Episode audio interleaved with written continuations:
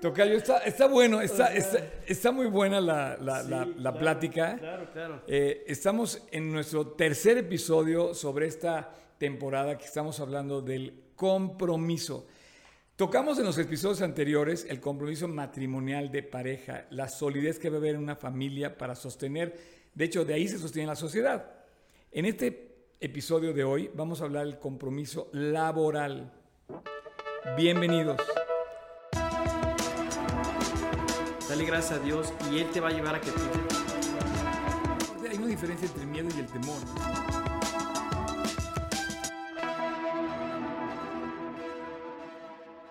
Qué, qué interesante esto que estás comentando, Tocayo. Fíjate que, entre otras cosas, lo que me ha llamado la atención de, de los últimos eh, momentos, digamos, meses, qué sé yo, eh, es lo que está sucediendo a nivel mundial. Hay una cosa que se llama la gran renuncia.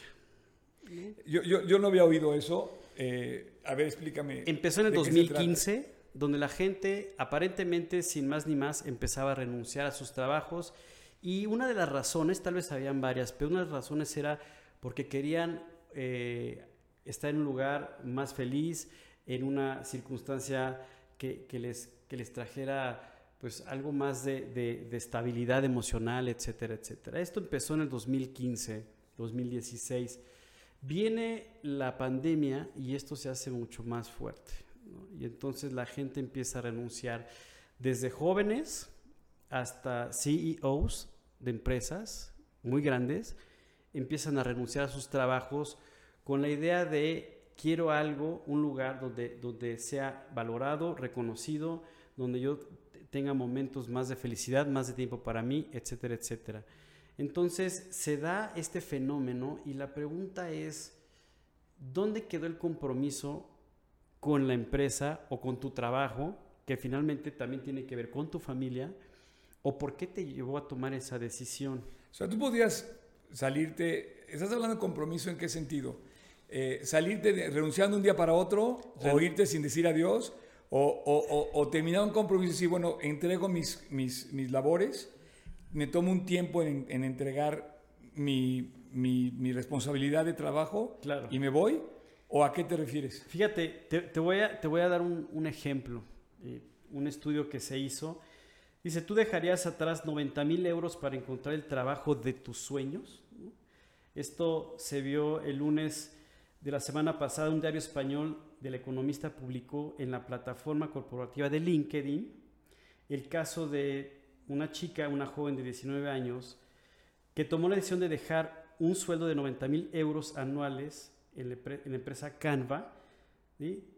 ¿Por qué? Donde, porque ella quería buscar algo donde fuera más feliz y no se arrepintió. Entonces, o, o como ese artículo de la revista Forbes que dice un CEO deja una empresa con valor de 68 mil millones de dólares para sentarse en la playa y no hacer nada. así es, y ese es actual, ese es reciente. Andrew Formi- Formica, director ejecutivo de Jupiter Fund Management PLC, anunció repentinamente que dejará el trabajo de administrador de los activos de la empresa por valor de 67 Claro. millo- mil millones de dólares.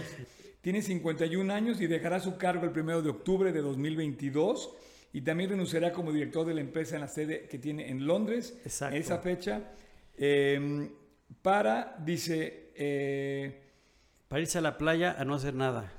así es, dice, solo quiero sentarme en la playa y no hacer nada, dijo en entrevista, estoy pensando en no hacer nada Pero fíjate cómo es en, todos los, desde todas las edades hasta, hasta los diferentes puestos. O sea, no, no, hay, no algo focalizado. Pero este, este artículo también comenta algo, dice, hace la, hace la gran pregunta, digamos, ¿renunciarías a un buen sueldo por buscar otro trabajo que te hiciera más feliz? Esa fue la pregunta.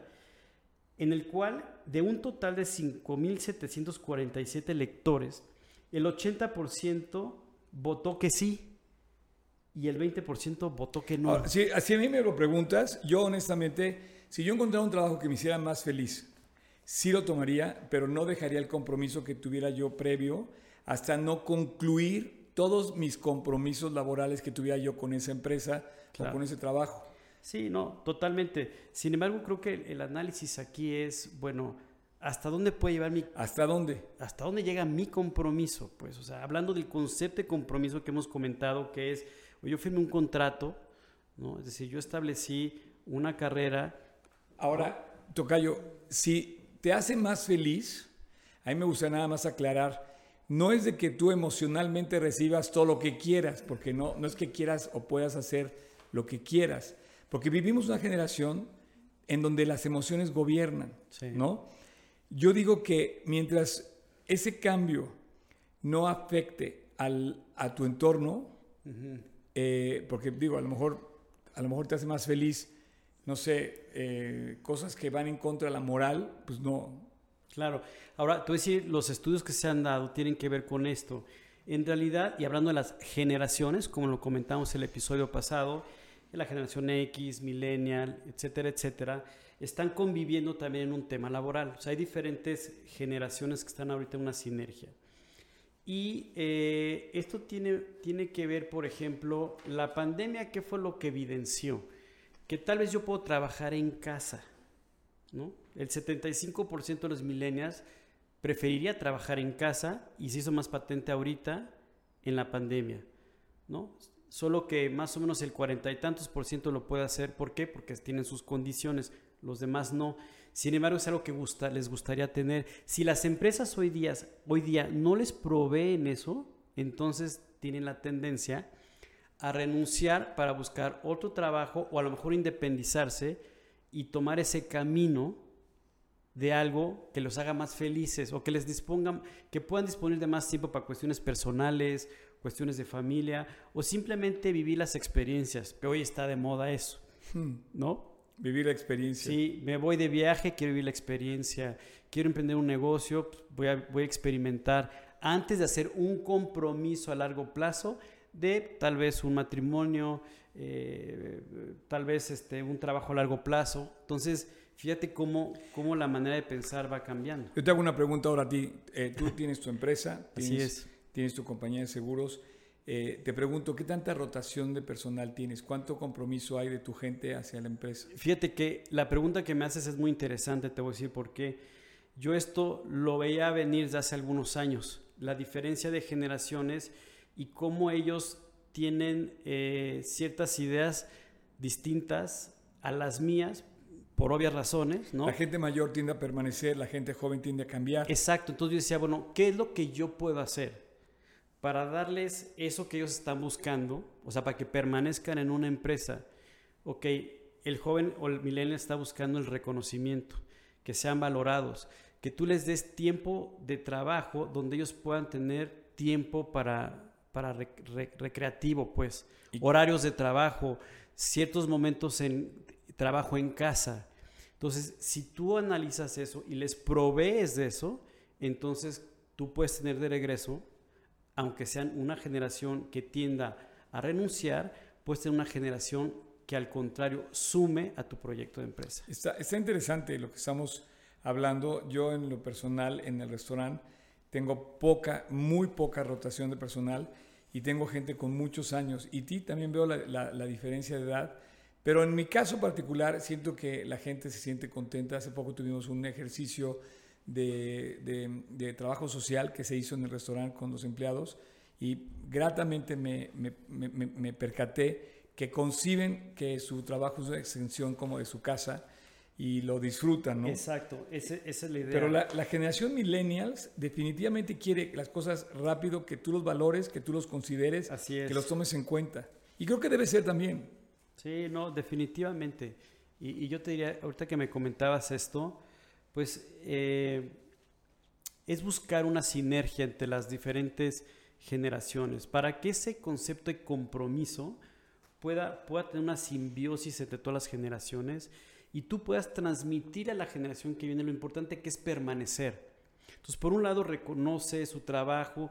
Claro, en mi generación un reconocimiento lo esperabas después de años de trabajo. Hoy día el millennial quiere el reconocimiento casi que a los seis meses. Ok, lo quieres, está perfecto. Tienes talento, te mueves en las redes, conoces la parte de la tecnología, está padrísimo. pero también tienes que probarte, requieres tiempo, ¿Tú, requieres ¿Tú lo reconoces en persona? Sí, por supuesto. ¿Qué- cómo, cómo, ¿Cómo es tu proceso en tu empresa de, de reconocerlos? Pues mira, cada cumplimiento de, de- de años en la empresa les hacemos reconocimientos tanto eh, comunicado como, como económicamente. Pero en el día a como- día no pasas por su escritorio, les das una palmada, ¿cómo vas? Les preguntas. Sí, claro, de hecho tenemos mucha comunicación. Fíjate que los millennials lo que buscan es que haya mucha comunicación en todos los niveles de las empresas. ¿Tú eres muy comunicativo? Ya no, sí, claro, ya no es ¿Tú que eres muy comunicativo? con ellos sí. O sea, ya Ah, no es ya. que la gente diga, ay, pues es que el jefe está por allá en su Yo siento oficina. que tú eres poco comunicativo, fíjate. ¿En serio? Sí. Bueno, tal vez sí en algunas áreas de mi vida, pero yo he aprendido que en la... Es más, para que me entiendas, en nuestra empresa, las áreas de trabajo, estamos combinados todos. Perfecto. O sea, yo me siento con el de, con el de marketing enfrente, me siento al lado con, con la chica de comercial, enfrente, en paralelo de acá está la niña que está en la parte de Y pueden operación. interactuar. De hecho, interactuamos y podemos cotorear de repente un Y si rato. tomamos una llamada, Pero estamos enfocados, tenemos cubículos específicos por si alguno de ellos o yo requiere tomar una llamada y enfocarse privado. a algo. Ellas, ellos agarran su equipo de trabajo, se lo llevan al cubículo y trabajan ahí en video, videoconferencias. La sinergia está muy padre, comemos juntos muchas veces. Eso, ese, ese cambio lo tenemos que hacer. y Yo creo que es necesario. Sí, no, yo creo definitivamente. que es necesario y permanece por todas las generaciones. Eh, pero sí, estamos, eh, hay, una, hay una gran población de gente joven Sí. que, que ahorita son jóvenes, pero después van a tomar mayoría. Van a Sí. tomar esos lugares de, de decisión, van a, ser, van a ser los que van a dominar Sí. De- la, la toma de decisiones de un futuro. De hecho, la estadística dice que en el 2020 los millennials representaban el 35% del área laboral, digamos, ¿no? Así es. Y ya para 2025 van a representar el 75%. Claro. Entonces, es obvio que debe haber una simbiosis y un trabajo desde ahorita. Entonces, si tú eres directivo de alguna empresa, si, si estás eh, aperturando, enfócate en eso. Enfócate en que haya una sinergia con tu equipo de trabajo, que sean más proactivos, que haya ese compromiso entre todos. Hay que entendernos, entre generaciones nos debemos entender. Y si tú eres joven, pues también entiende la generación que venía detrás de ti. Reconoce el esfuerzo que ha hecho, su talento, y juntos van a poder tener éxito en este compromiso que tienen en este lapso.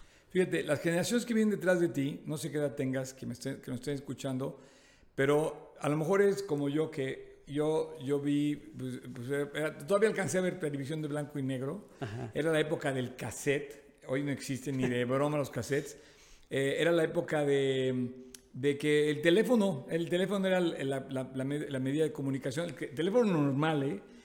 Pero hoy la tecnología ha cambiado completamente. Parece que ya es una extensión del cuerpo humano el celular. Chan. Sí, sí, claro, por supuesto. Entonces, las generaciones están luchando para entenderse. Una persona que tiene 80 años ahorita no puede entender a un niño de 10 porque hablan dos idiomas completamente distintos en Sí. cuanto a la tecnología. Exacto. Y yo creo que eh, una de las conclusiones de... Pero ¿qué le dirías a una persona de 70 años y qué le dirías a un niño de 10 hoy en cuanto a la tecnología? Com- al de 10 que comprenda a sus mayores y que aprenda a sus mayores a pesar de que no sepa manejar No. las redes sociales. Bueno, Y al grande que trate de, de interesarse por las cosas tecnológicas, aunque piense que no lo va a lograr. no, y de alguna manera creo que se da. Yo lo he visto en, en- en abuelos con nietos ¿Verdad? y de repente tienen una... Creo que traen, traen hasta mejor sinergia que los papás con los hijos o, o casi las mismas generaciones. Pero esos, esos abuelos que dicen, no, yo no les sé esas cosas, estás rompiendo la comunicación con la nueva generación que pueden Claro. ser tus mismos nietos. Sí.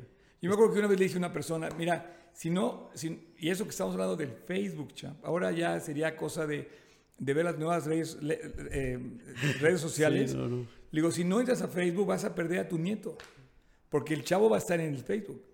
Sí, o ya en otra plataforma, pero sí, yo creo que definitivamente es de análisis, es de análisis este, este aspecto eh, laboral, porque lo estamos aterrizando en un aspecto laboral del compromiso, así como hablamos en el episodio pasado acerca del compromiso en pareja, ahora el compromiso en el área laboral. Así que si eres joven y quieres proyectarte y de verdad tener éxito, ten en cuenta que el compromiso tiene que ver con, con esfuerzo, tiene que ver con tiempo, tiene que ver con, con sortear alguna adversidad y entender a la generación que, que te presidió y las que vienen detrás de ti.